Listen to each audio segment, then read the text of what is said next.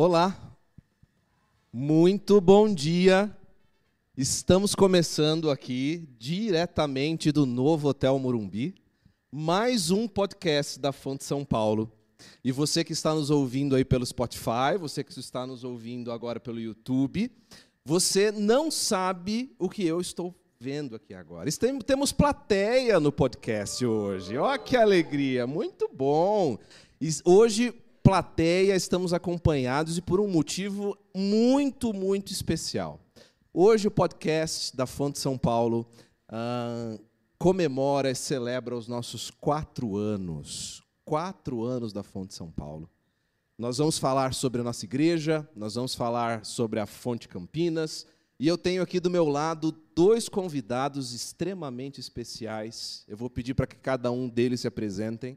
Eu estou particularmente feliz por tê-los ao meu lado, principalmente este que está à minha direita, porque eu posso dividir com ele a responsabilidade de responder as perguntas difíceis da Elisa e da Mel. Então, se tivermos perguntas, a gente ela, nada melhor do que perguntar para o avô, né? Aqui ao meu lado está o Fernando, vou pedir para que ele brevemente se apresente. Bom dia, Fernando, muito bom ter você aqui com a gente. É uma grande oportunidade estar aqui e rever alguns amigos e acompanhar um pouco mais de perto a história que vocês têm vivido e têm escrito, né? É, sou pastor da Igreja Batista Fonte em Campinas, antigamente tinha o nome de IPCU, e já estamos ali beirando os 40 anos. Né? É, considerando a média de idade da igreja aqui, eu chego a pensar que alguns de vocês estão pensando, o que, que o vovozinho está fazendo aqui? Mas quase 40 anos à frente da igreja e participante, de alguma maneira, na, na origem de vocês aqui. Né? Obrigado por estar com vocês. Legal, vamos falar bastante sobre isso. Queremos conhecer mais a, a história da Fonte Campinas, saber como foi aqui a plantação da nossa igreja também. E aqui ao meu lado, um pouco mais além, está o nosso querido pastor Marcelo. Marcelo Berti, seja muito bem-vindo. Muito obrigado pelo convite de estar aqui. Meu nome é Marcelo Berti, eu sou pastor dessa comunidade. Ah, estamos em São Paulo há quase cinco anos, quatro anos com a, a, celebrando quatro anos com a igreja, um privilégio ah, ter todo esse tempo aqui, reencontrar todo mundo nesse dia, ah, e ter a oportunidade de contar com o Fernando, que foi não só um pastor para mim, um mentor, mas ah, que no decorrer da vida se tornou um grande amigo, ah, alguém que foi meu chefe ah, muitas vezes, foi um líder, mas hoje a gente trabalha como pastor e como colegas de ministério, é um, um grande privilégio. Muito bom, muito bom. Bom, o nosso tempo é curto aqui, curtíssimo. A gente tinha perguntas incríveis para fazer para vocês. A princípio, para o Fernando, a gente queria saber como que é ser sogro do Amir, mas a gente não vai poder entrar nisso. Amir, a gente te ama. Uh, a gente não vai perguntar sobre isso, porque não vai dar tempo, né? Mas a gente queria saber um pouco, começando com vocês dois. Uh, como surgiu, Fernando, o, o, desejo de. Pensando em Campinas, pensando na igreja de Campinas, uh, a gente sabe que você participou diretamente da fundação da igreja. Quando é que surgiu na sua vida o desejo de plantar uma igreja? Bom, sem ser leviano, talvez tenha sido o desejo de ter um emprego. A bem da verdade, a intenção do Ari Veloso era implantar a igreja em alguns lugares além de São Paulo. O Ari era o fundador da Igreja Batista do Morumbi. De fato, a Igreja Batista do Morumbi, a sua época, ali final dos anos 70, ela quebrou uma série de paradigmas, formando uma igreja bastante bíblica e contextualizada. E ele queria fazer isso em outros lugares. Ah, naquele tempo, duas famílias da igreja em São Paulo se mudaram para Campinas e não se sentiram assim à vontade dentro dos ambientes em que eles foram, nas igrejas que eles foram. Então ali começou uma coinonia e o desafio de de começar uma igreja em Campinas. E naquela época é, eu estava encerrando um projeto, foi 1983, início de 1984. Desculpa, É, exatamente. Então, naquela ocasião, me convidaram. Que tal? É, ir para Campinas para implantar a igreja. É, entre tantas alternativas que existiam, essa era a única, né? Claro. Então, foi assim esse espírito empreendedor de implantar uma igreja. Bem, bem espiritual, era isso que você queria? Sim, claro, bem espiritual, lógico. Pensando no começo, quando vocês começaram, qual era o grupo? Quantas pessoas tinha ali no primeiro encontro? Veja, pelo fato de ter duas pessoas da Igreja Batista do Morumbi que eram proeminentes no cenário evangélico, o Nelson e o Guilherme Kerr, e eles dois eram de Campinas. Nesse primeiro evento, não somente os dois estavam, como muitas pessoas relacionadas a eles estavam. Então, no primeiro evento, talvez tivesse umas 150 pessoas. E, mas era muito em função da reputação deles, e eu diria a própria reputação do, do Ari Veloso, o que não era a realidade. Né? Então, passado esse impacto inicial, nós tínhamos ali, para começar, cerca de 80 pessoas, era um número substancial de pessoas que tinham vindo de outras igrejas da cidade ou de outras igrejas de outras cidades que estavam se mudando para Campinas. Muito bom. Pensando agora um pouco na Fonte São Paulo, Marcelo, conta para gente como é que surgiu aí a ideia, o o pontapé de, de plantar a fonte, a fonte, a Igreja Fonte, aqui em São Paulo? Eu acho que tudo começou com o entendimento do meu chamado pastoral. Um dia eu estava na igreja de Campinas, conhecido como IBC1 na época. Aí o Fernando me chamou na sala dele e falou: O que, que você acha de começar um projeto lá? E como um bom empreendedor desempregado que eu estava, eu entendi que aquele era um bom chamado. ah, mas eu acho que o, o momento de vida que a gente passava naquela, naquela situação era um momento de encontrar a, a, a direção que Deus daria ah, para a vida da nossa família naquele momento. E essa foi uma oportunidade que, assim que o Fernando me apresentou a proposta, ou conversou comigo a respeito dela, eu lembro claramente de dizer ah, que eu não teria condições de fazer, ah, de que isso estava muito além do que eu poderia fazer, ah, não tinha lastro emocional para fazê-lo, mas eu estaria disposto se eles viessem com a gente, fosse um, um projeto que fosse carregado ou dirigido por quem está aqui, no caso, né, que seria eu, mas que fosse suportado, sustentado, orientado e dirigido pela Igreja de Campinas em particular, ah, pelas orientações do Fernando. Então, foi um projeto que eu sabia que estava completamente além ah, do que eu poderia fazer ah, e que eu tinha completa consciência de que, se não fosse algo que Deus fosse produzir, era um projeto que não daria certo. Então, começar esse projeto nessa, nesse, desse modo foi, de fato, acho que um, um grande privilégio. Ah, de começar sabendo que se eu não depender completamente do Senhor, ah, nós não saberíamos onde nós chegaríamos com a comunidade ou com a igreja que a gente viria plantar. Então foi um, um período de, de muito aprendizado, foi um período de muita orientação, muitas reuniões, mas foi assim que nasceu, foi essa ideia, foi, nesse momento ou desse modo que aconteceu. Engraçado. Legal a gente ter duas histórias, duas igrejas que surgem uh, de momentos até um pouco semelhantes, surgem de algumas necessidades. Né? Uh, e a gente sabe que plantar a igreja, iniciar uma igreja, começar um grupo base, é, é um processo que não é fácil. É um processo, é um processo de trabalho, é um processo de desenvolvimento. Qual foi o momento que, nesse processo, vocês, ao olhar para a igreja, ao verem a igreja, vocês disseram: olha, acho que, está, acho que isso aqui vai dar jogo, acho que isso aqui vai crescer, acho que isso aqui é, foi bom eu ter escolhido, fiz a escolha certa. Houve algum momento que vocês tiveram esse, esse, esse insight, essa percepção de que a igreja, vocês tinham feito a escolha certa, isso aqui vai para frente, nós vamos continuar nesse projeto? Quem lembrar primeiro? Fernando? Eu dividiria a resposta de, com dois focos. Primeiro, da igreja em si, e o segundo, eu no projeto daquela igreja.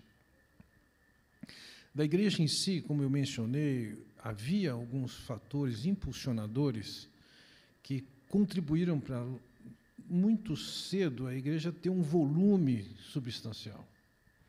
Então, se tratava de algumas demandas que envolviam é, suprir mais crentes que estavam vivendo uma vida que deixava bastante a desejar.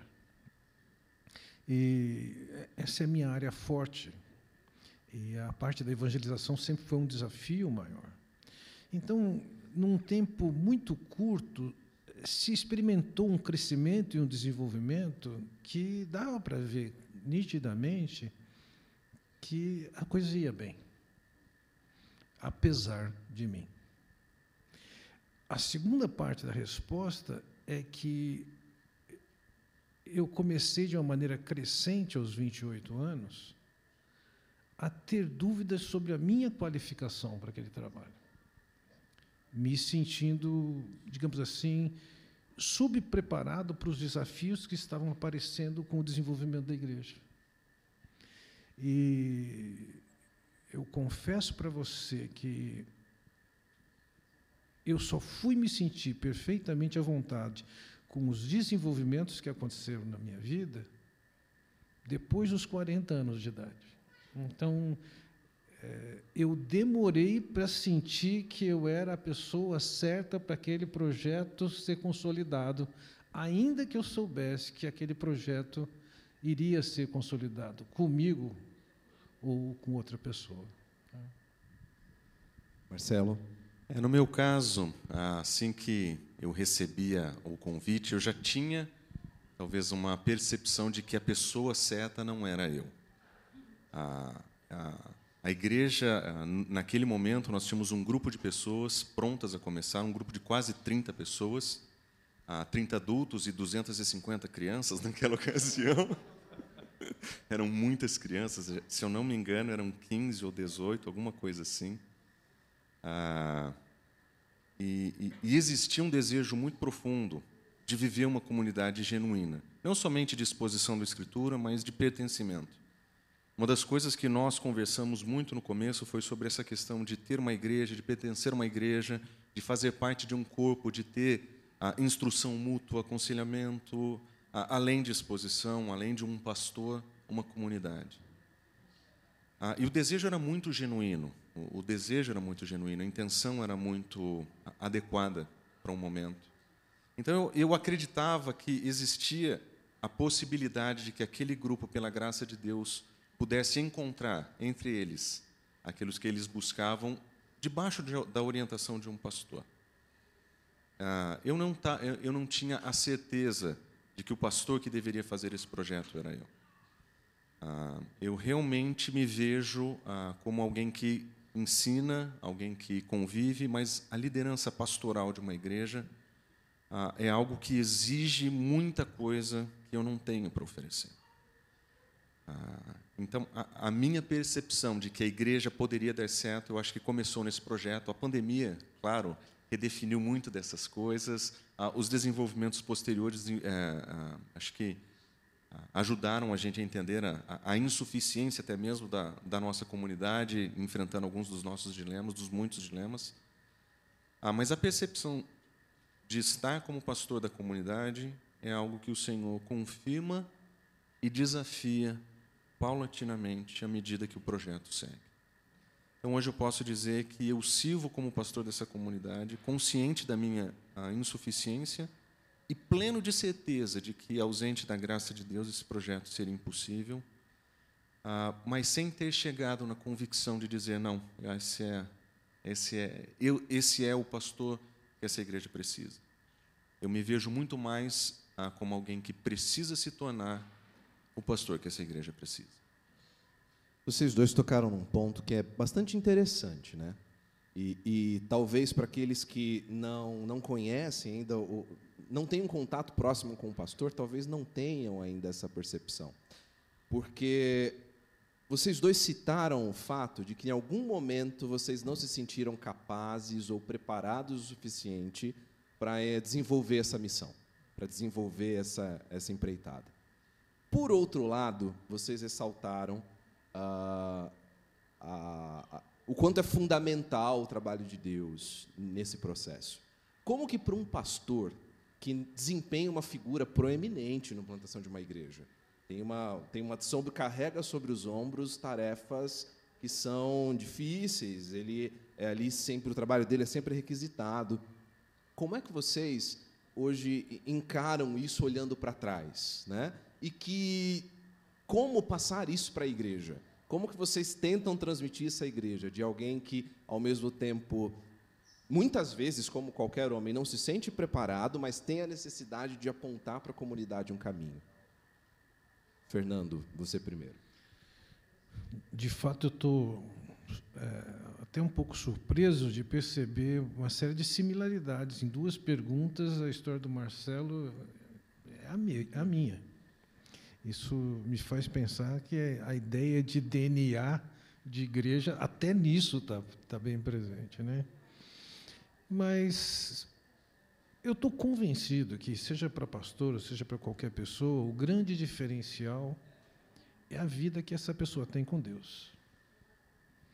E, em sendo uma vida com Deus genuína, isso implica em você conhecer os seus limites, suas incapacidades, para poder provar da bondade de Deus e da intervenção de Deus na sua vida pessoal. Não importa a área que seja, é assim. O poder de Deus se aperfeiçoa na fraqueza. Então, eu não tento mostrar essa história da igreja, esse elemento, mas acredito que no meu ensino, o enfoque de que nós podemos ser muito mais do que nós somos capazes de produzir, se nós estamos nas mãos de um Deus bondoso e sábio, soberano e gracioso. É isso que muda o casamento, é isso que muda a vida profissional, é isso que muda seus relacionamentos sociais, e é isso que muda também uma igreja. Então, é um princípio elementar, que na medida que a gente experimenta, a gente vê a mão de Deus em todas as coisas. Na minha vida, em tempos recentes, a história é essa. Né? É, viver a experiência. Aliás, até nisso a gente tem semelhança agora. Né? Agora, não você me copiando, mas eu copiando você. Viver a experiência de ficar viúvo, do luto, de ser devastado, mas ao mesmo tempo ver a experiência de Deus restaurando e dando uma, uma história diferente do que aquela que eu mesmo poderia construir. Acho que esse é o princípio, proposta do que, do que Deus quer fazer na nossa insignificância. Eu acho que eu ainda não experimentei nada na vida ministerial que eu tenha dito, eu acho que eu estou pronto. Ah, eu acho que se é, é para fazer isso, eu sei fazer. Ou se é para realizar essa tarefa, eu sei como fazer. Ah, na vida ministerial, a sensação que eu tenho é que o Senhor nos convida para fazer aquilo que Ele sabe que nós não podemos. Isso vale para o meu papel como marido, isso vale para a minha função como pai, isso vale ah, para as vezes que eu ensino como professor e como pastor da igreja ele sempre coloca diante de nós aquilo que é muito maior do que nós mesmos. Ah, para que a gente possa depender dele no processo, e se porventura esse processo for abençoado e bem sucedido por ele, nós podemos olhar para trás e dizer: graças a Deus, foi ele, apesar de mim. Então, eu me vejo nesse processo de encontrar na minha insuficiência, o meu repouso no Senhor. Ah, como pastor, eu sou incapaz de transformar um coração. Eu sou incapaz ah, ah, de sugerir mudanças profundas e significativas na vida de alguém de maneira efetiva. eu sou incapaz de realizar o trabalho que ele me pediu para realizar. Somente ele tra transforma corações, somente ele promove unidade, somente ele protege contra os desvios, somente ele ah, pode nos, ah, nos proteger de tropeçar e de cair, somente ele pode fazer essas coisas. E todas as vezes que eu tento fazer com as minhas próprias forças, eu me vejo exausto, cansado, insatisfeito, inseguro, porque não é para ser feito dessa maneira. É na minha insuficiência encontrar em Deus o sustento e a dependência necessária para continuar. Porque respondendo para Ele pelo trabalho que Ele me deu por fazer, eu preciso engrandecê-lo na dependência dele e na minha fraqueza. Então, ser pastor da igreja é, é, é profundamente humilhante. É a convicção de ser incapaz de fazer e, e é a certeza de que se o Senhor quiser, Ele fará. E viver entre essas duas, entre esses dois espaços, plenamente satisfeito pelo que, por que Ele pode oferecer, abençoando, corrigindo. Ah, então, é assim que pelo menos eu entendo todo esse dilema ah, de pastorear e estar à frente da igreja. Muito bem. Claro, Fernando? É, Marcelo me fez lembrar daquela história de Moisés, descrita em 2 Coríntios, em que diz que ele colocava o véu para que o povo não percebesse que a glória que ele tinha estava acabando, né? E, e esse, isso é uma questão interessante, porque no ministério você pode manter a aparência de até que você é a peça-chave que está fazendo tudo aquilo acontecer, né? Você é o cara.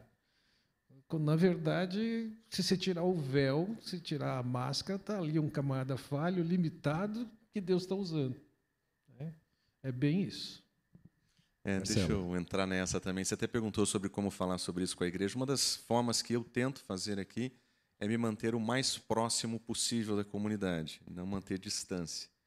Eu acho que eu, em função até dessa, dessa máscara que às vezes a gente pode colocar, e, e, na proximidade com as pessoas, as pessoas sabem que eu sou falho. As pessoas veem os meus defeitos. Eu não tento escondê-los, eu não gosto deles. Mas eu sei que eles estão aí. E às vezes as pessoas da igreja veem isso melhor do que eu. Então, eventualmente, alguém me chama para conversar e fala: Olha, é, tenho visto esse elemento na sua vida. No ano passado, nós fizemos uma avaliação. Ah, entregamos para os voluntários da igreja quais são os pontos que eles entendem que o pastor precisa desenvolver. E o presbitério me cobra dessas coisas, que são pontos que eu preciso desenvolver. E se eu preciso desenvolver e a igreja sabe que eu preciso desenvolver, eles estão vendo os meus defeitos, as minhas falhas.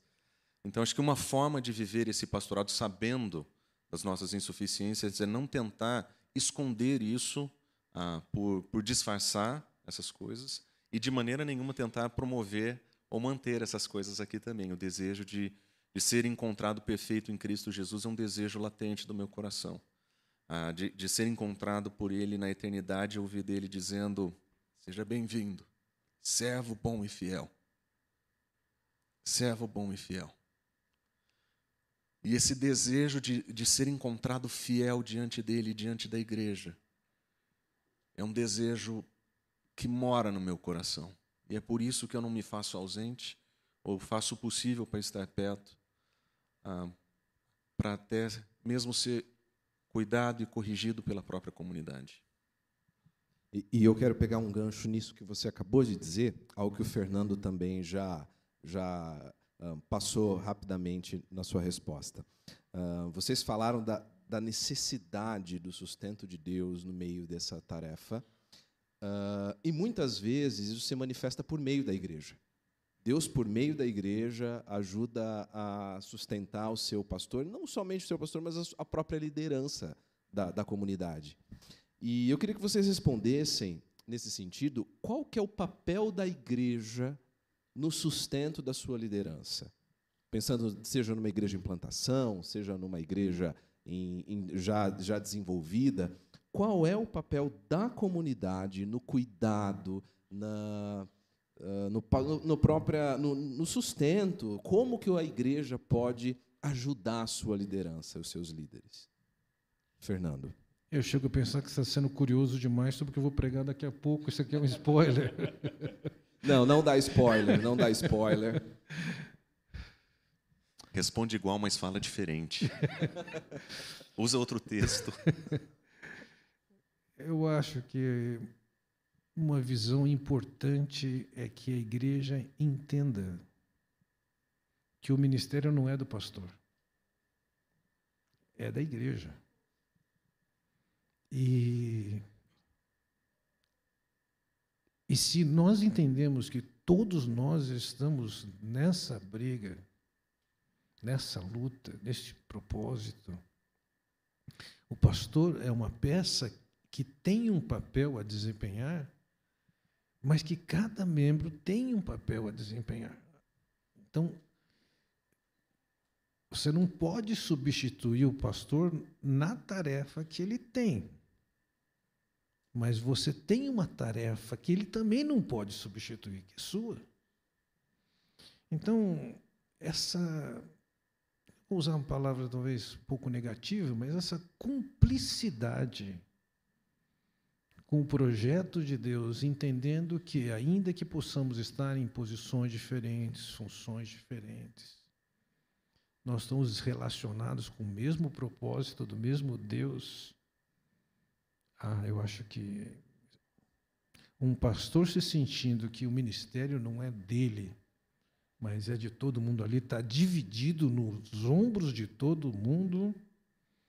Ah, isso ajuda bastante. Ajuda bastante a você. Você até pode acordar de madrugada e falar como é que eu resolvo isso, mas você tem mais gente para dividir isso não só na, na, pensar em como resolver, mas em Deus usar essas pessoas para resolver, muitas vezes sem a sua intervenção. Marcelo. Uma das coisas que nós ensinamos na sala de novos membros, para vocês que já foram, na sala Sentiu, de novos né? membros, Sentiram aí a chamada, né?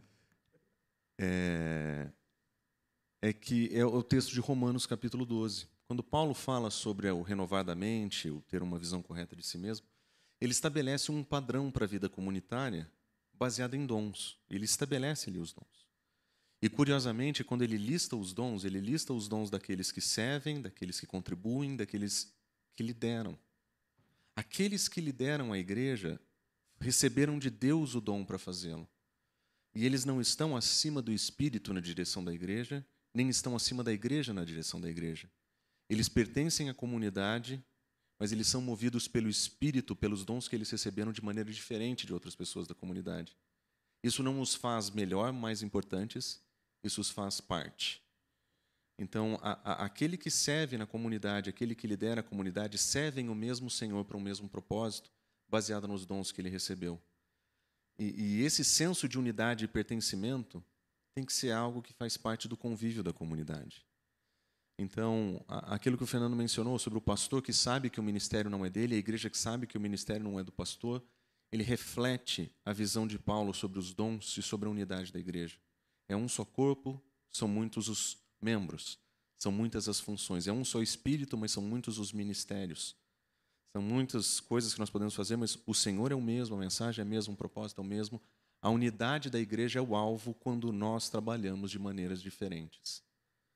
Então, como líder da igreja, eu sigo as orientações de Deus por meio do Espírito, da mesma maneira que a pessoa que serve a igreja de Deus vive impelida e conduzida pelo Espírito.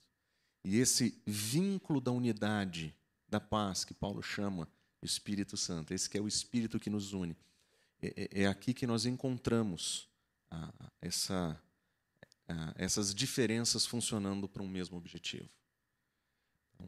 Eu acredito que entender que o ministério não é meu, entender que o ministério não é da igreja, entender que a igreja é do Senhor e entender que nós somos ah, diferentes em função daquilo que o Espírito faz nas nossas vidas, ajuda muito o ministério a fluir em cooperação. Eu acho que é uma palavra importante. Muito bem, muito bem. Marcelo, Fernando, uh, hoje a gente está aqui no novo Hotel Morumbi, cadeirinha bonita, temos dois projetores aqui de cada lado, né? Uma equipe sensacional desenvolvendo essa decoração, uma equipe que ficou trabalhando aqui até ontem à noite, altas horas, já soube. Mas nem sempre foi assim. né?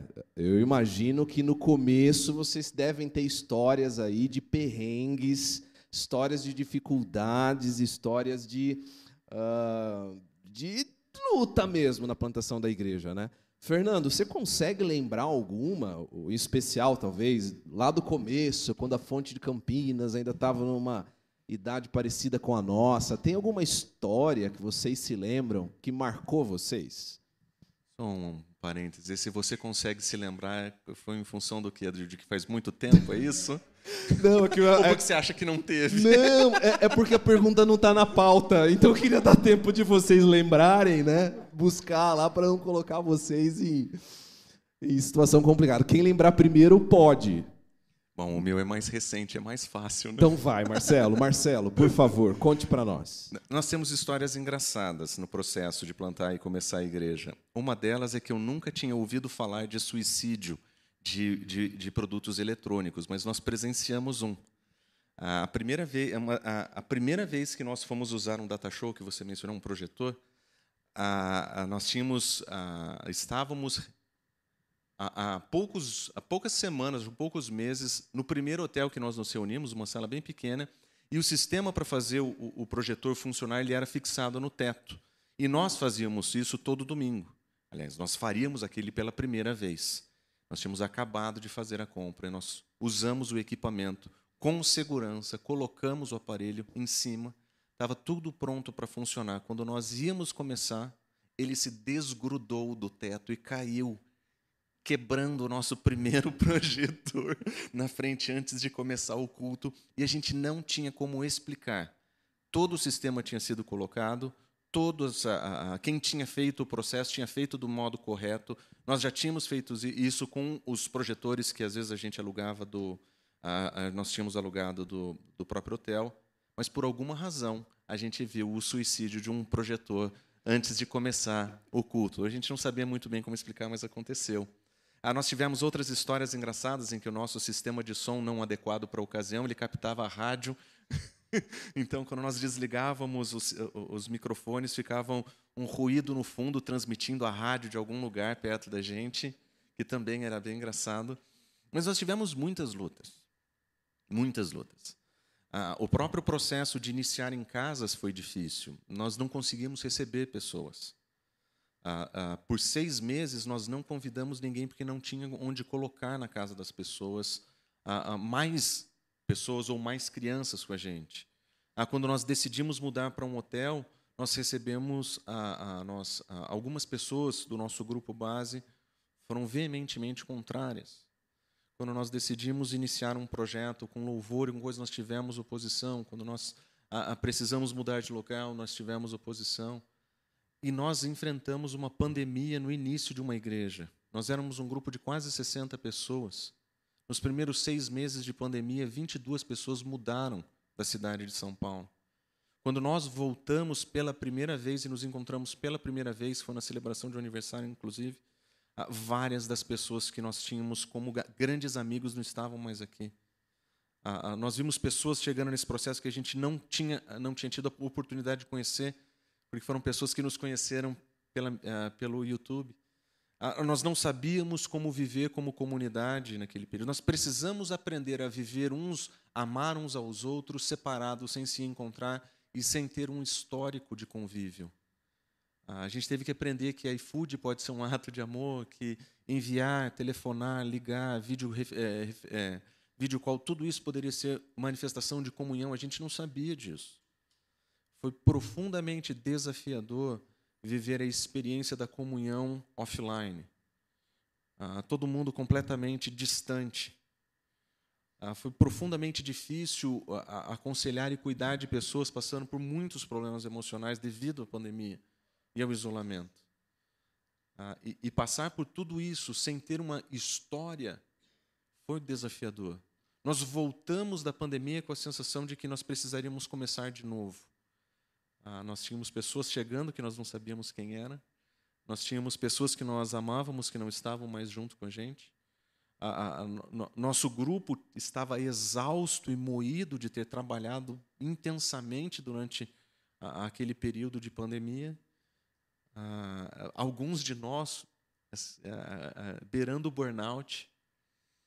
E, então, assim, nós vimos muitos desafios nesse processo. E, e, curiosamente, nós pudemos ver que em situações anormais e atípicas o Senhor continua a trabalhar. Ah, ele cultivou na nossa igreja um espírito de unidade, ele cultivou na nossa igreja o desejo de convívio, ele cultivou na nossa igreja um desejo pela palavra, uma sede por aprender mais dele.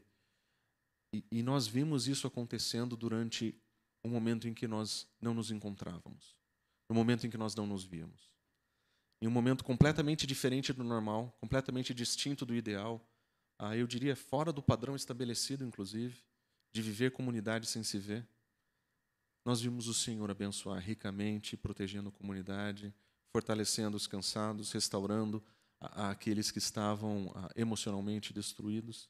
Então foram muitos os desafios nesses quatro anos de história, dos engraçados aos mais complexos, mas em todas as vezes vimos o Senhor ah, cuidando, protegendo e restaurando a igreja.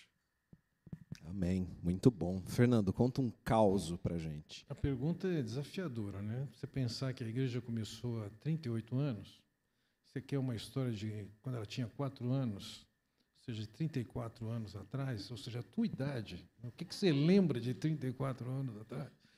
Perguntar para um ancião alguma coisa de 34 anos, estou perto da idade de abaixar para amarrar o sapato, e quando chego lá embaixo, eu falo, o que, que eu vim fazer aqui? é, mas há um evento que quem passou por ele jamais esquecerá. Ainda que nós tenhamos começado há 38 anos dentro de um novo hotel em Campinas, há 34 anos nós estávamos numa escola. A escola tinha boas condições, mas pensando da perspectiva de se ter um culto, o espaço era relativamente precário. Tinha cobertura, as laterais eram parcialmente fechadas, mas muito sujeitas a vento, chuva, etc. E numa ocasião em que houve uma tempestade substancial, bom, cabe dizer que antes de começar aquela chuva, nós achamos melhor montar, e a gente tinha que montar tudo, é, o local do culto para uma posição que parecia ser mais segura. Nós mudamos aquilo e o culto começou, eu Comecei a pregar e no que eu comecei a pregar, por causa dos raios, acabou a energia em todo lugar. Todo colégio ficou apagado, com exceção de uma lâmpada em cima da minha cabeça. Todo mundo no escuro. Só aquela lâmpada, você estava presente, Valdecinha? Só aquela lâmpada ficou acesa. Ela não tinha, não, não era parte de um circuito independente, era o mesmo circuito. Fui conferir no dia seguinte. E naquele dia eu estava falando sobre a capacidade da escritura, da palavra de Deus, permanecer para sempre. Então, se me perguntar por que, que aconteceu, sou incapaz de te responder. Mas sabe, aquela articulação divina de fazer, por exemplo, que a gente colocasse as cadeiras e o púlpito dispostos naquele lugar diferente. De alguma maneira Deus soprou. Vamos fazer isso hoje, né? De alguma maneira, talvez uma lâmpada que tivesse uma, uma condição técnica discretamente distinta das outras, mas que aquela lâmpada ficasse acesa. Então, quando você fala um, um caos, esse é um caos que quem viveu não esquece, olha para trás e se impressiona. A mão de Deus estava ali. Que caos. E que caos. Uh, Marcelo, começar com você. É, a gente sabe que a Fonte Campinas ela está envolvida no, no, apoio de diversos ministérios, de diversos projetos por todo o Brasil, inclusive uh, envolvida diretamente na plantação de ao menos quatro igrejas, se eu não eh, contei errado. Uh, começando por você, Marcelo, por que, que o movimento de plantação de novas igrejas é tão importante? Porque muita gente pode dizer, mas outra igreja? Para que plantar uma igreja em São Paulo? Por que, que esse movimento é necessário e relevante mesmo nos nossos dias? Eu acho que o, o princípio fundamental sobre o propósito da igreja ele é definido por fazer discípulos. A, a igreja existe para isso, nós somos chamados para isso. E Algo que acontece historicamente com a igreja é que, à medida que ela inicia em um lugar e começa a fazer discípulos naquele lugar, a, a igreja ela começa a se voltar para os muitos dos seus problemas e muitas das suas dificuldades, e porque são muitas. É viver junto, viver em comunidade, enfrentar o mundo e os desafios da vida são desafios muito grandes. E o desafio pastoral da igreja é cuidar dessas pessoas que são feridas pela vida, que são machucadas pelos seus pecados. E isso se torna um grande, uma grande parte do processo de fazer discípulos. O problema é que muitas vezes o tempo faz com que esse propósito nobre de cuidado se torne o principal e o fundamental. E a igreja comece a perceber, a, a, começa a perder a sua presença fora da comunidade e o seu lugar no mundo de levar o evangelho e fazer novos discípulos. Ah, isso acontece não com igrejas a, nossa nos nossos dias. Isso aconteceu com a história da igreja. A igreja primitiva passou por processos semelhantes. Ah, nós vimos história, ouvimos histórias semelhantes do passado de igrejas que nasceram com um profundo zelo, como por exemplo a igreja de Éfeso, por um profundo zelo de apresentar a escritura. Paulo fala o que o trabalho que ele apresenta, ah, ele fala sobre os perigos que virão, ah, nós vemos a carta que ele envia para aquela comunidade, dando suporte. Pouco tempo depois dos apóstolos, essa mesma igreja recebe uma carta do próprio Jesus Cristo, condenando a sua fraqueza e o seu fracasso. Pouco tempo depois da carta que nós vemos no livro de Apocalipse, outros pastores da igreja primitiva escrevem para aquela igreja, lembrando das suas funções que elas estão perdendo. Essa é, esse é um dilema e uma dificuldade. Começar novas igrejas é revitalizar esse processo, ou reiniciar esse processo. E, e, é muito curioso que quando nós nos reunimos como igreja em plantação, uma igreja pequena em plantação, nós sempre estamos preocupados com as necessidades do Evangelho, com a pregação do Evangelho, com o discipulado de pessoas. Isso faz parte daquilo que a gente respira como uma igreja começando. Mas é possível né, que a, a, essa própria igreja, a nossa própria igreja, daqui 30, 40, 50 anos, venha passar por um mesmo processo a, de, de perder essa dinâmica. Então, nos nossos dias, a igreja, a plantar igrejas é fundamental para recuperar o propósito original de fazer novos discípulos. Plantar igreja na cidade de São Paulo nos nossos dias deve ser feita pela mesmíssima razão. Não faltam igrejas na cidade de São Paulo. Não faltam modelos de igreja na cidade de São Paulo. Não faltam oportunidades de reuniões. Se você quiser hoje fazer um tour em São Paulo, você não vai conseguir terminar de tantas igrejas boas a visitar. Mas nós sabemos também que o Evangelho ah, e as igrejas vistas nas nossas cidades, muitas das nossas igrejas vistas na cidade, perdendo esse foco de fazer o discípulo, de, de produzir nesse discípulo o caráter de Cristo, de equipá-lo para viver pela fé, de viver a partir das Escrituras e de ser enviado para o um mundo para ser testemunha desse Senhor. Nós vemos muitos centros ah, religiosos centrados neles mesmos. É, é, a reunião da libertação, é a quarta da cura, é, é, e, e muitos dos propósitos autocentrados. Então, plantar igreja nos nossos dias e na cidade de São Paulo tem o mesmíssimo propósito de iniciar igrejas do período apostólico. Esse renovado interesse por apresentar o Evangelho e fazer novos discípulos de Cristo Jesus, para que eles sejam batizados e impelidos a para viver no mundo. Então, quando eu penso em um projeto de plantação como a nossa igreja na cidade de São Paulo, eu não penso em mais um projeto.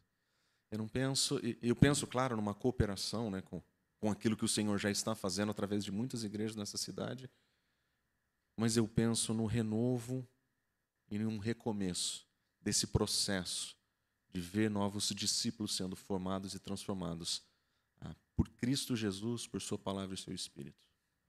Muito bem. Fernando, quer complementar alguma coisa sobre esse assunto? É, por estar com vocês aqui hoje, o, o Alexandre está pregando no meu lugar lá em Campinas. Alexandre é alguém que nós trouxemos do Rio Grande do Norte para passar um ano conosco e então agora no final do ano ele volta para o Rio Grande do Norte para implantar uma igreja em Natal. Esse é o nosso sétimo projeto. E faz parte de um desafio nosso. Com esse a gente cumpre três de dez igrejas implantadas em capitais brasileiras. As razões passam pelo que o Marcelo falou. Primeiro, a quantidade de pessoas a ser alcançadas. E segundo, a qualidade das igrejas que nós temos hoje, acabam esses dois fatores justificando atualmente implantação de igreja em qualquer lugar. Isso é, comunidades de pessoas que estão dentro do reino de Deus, que se reúnem em torno do, do Senhor Jesus Cristo e de Sua vontade de forma que possam ser luz e sal onde quer que esteja. Então, nós temos muito a implantar igrejas, porque, mesmo em São Paulo, essa congregação aqui é insuficiente para alcançar toda a cidade. Há muita gente em São Paulo não alcançada, como em qualquer outro lugar. Ou seja, é, de alguma maneira, o crescimento da própria igreja alcança um número, mas está muito longe de abranger tudo aquilo que nós podemos esperar que seja alcançado com a mensagem do Evangelho do Senhor Jesus Cristo. Então,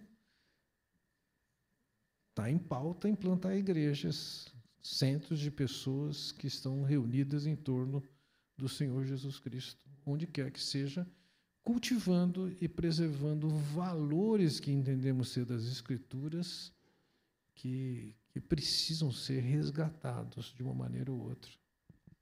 Muito bem, estamos caminhando já para o nosso final, nosso tempo está quase estourando, então queria, eu, como bom entrevistador, queria colocar vocês numa tremenda saia justa de responder uma pergunta extremamente complicada num tempo curtíssimo.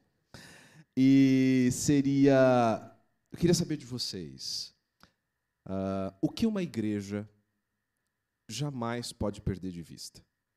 Uma igreja em plantação jamais pode perder de vista. Eu sei que o Fernando vai falar sobre isso no culto logo mais, uh, mas o que é aquilo que é fundamental? Aquilo que vocês veem como essencial de uma igreja que hoje completa quatro anos, o que é aquilo que ela deve sempre buscar preservar?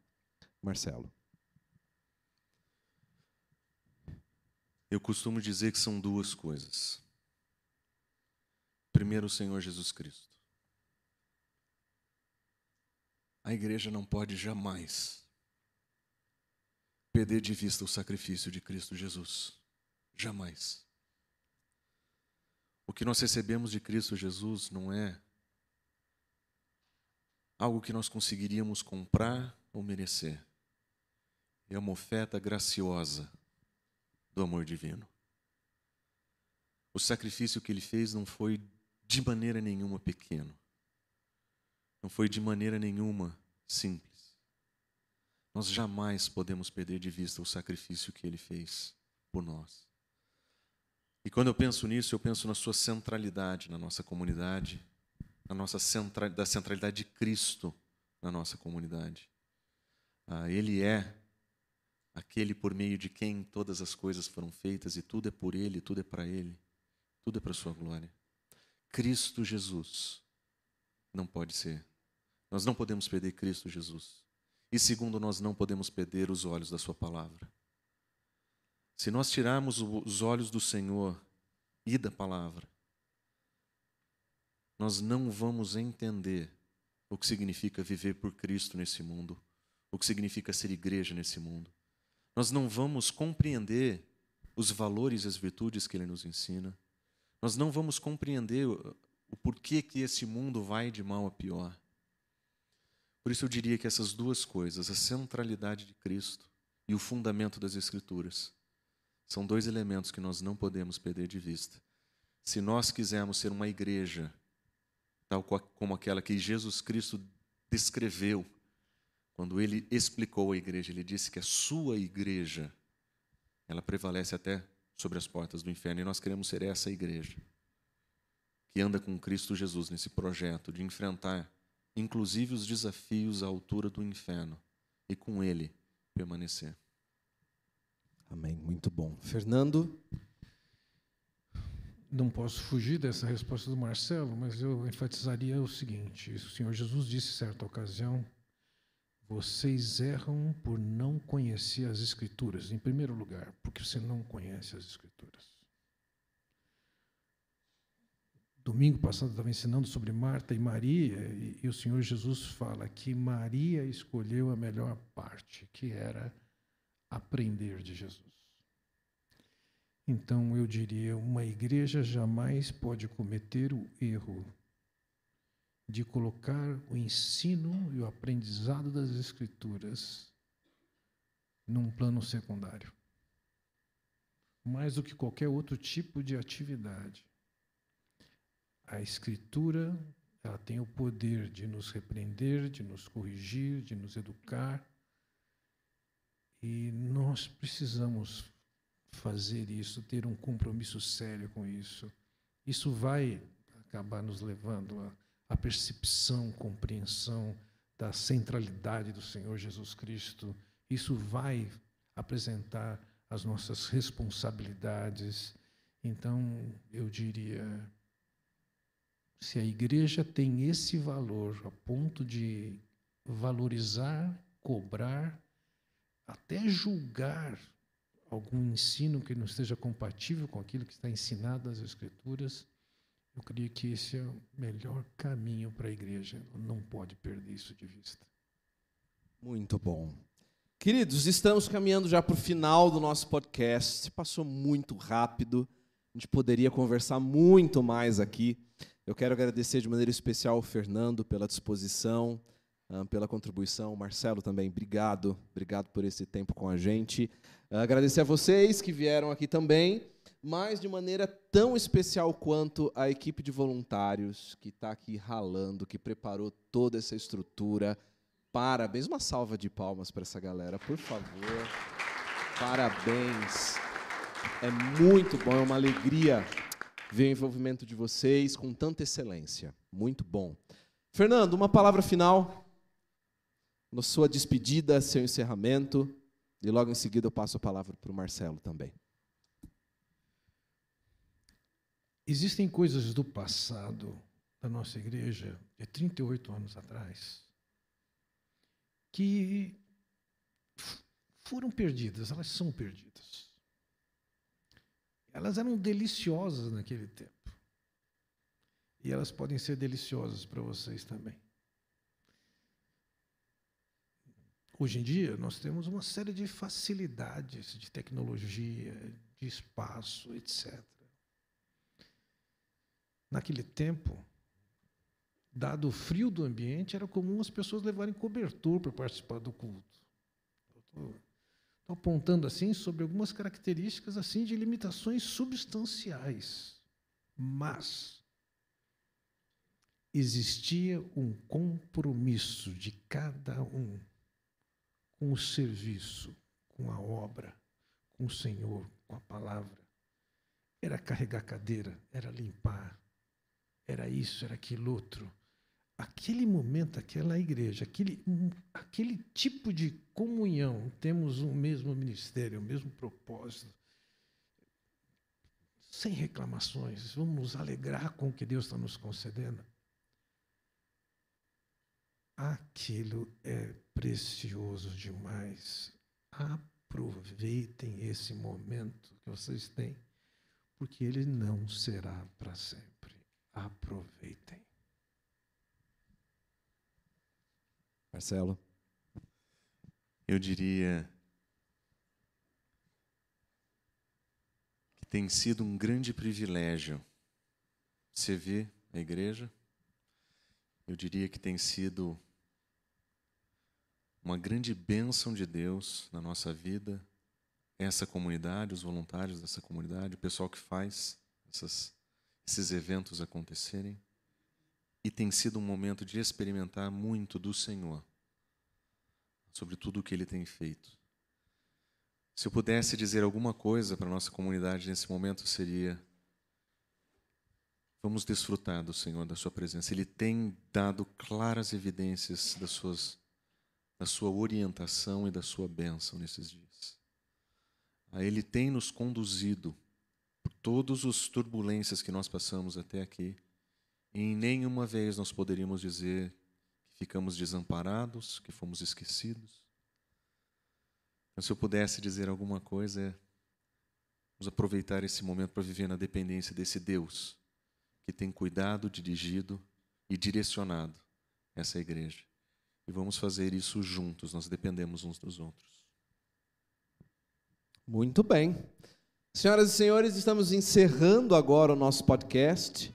Obrigado pela presença, obrigado por uh, estar aqui com a gente, compartilhando conosco de tanta coisa boa, de tanta história boa. Espero que você, como temos encerrado todos os nossos podcasts, minha oração é que você tenha sido edificado da mesma maneira que eu, com certeza, fui nessa manhã.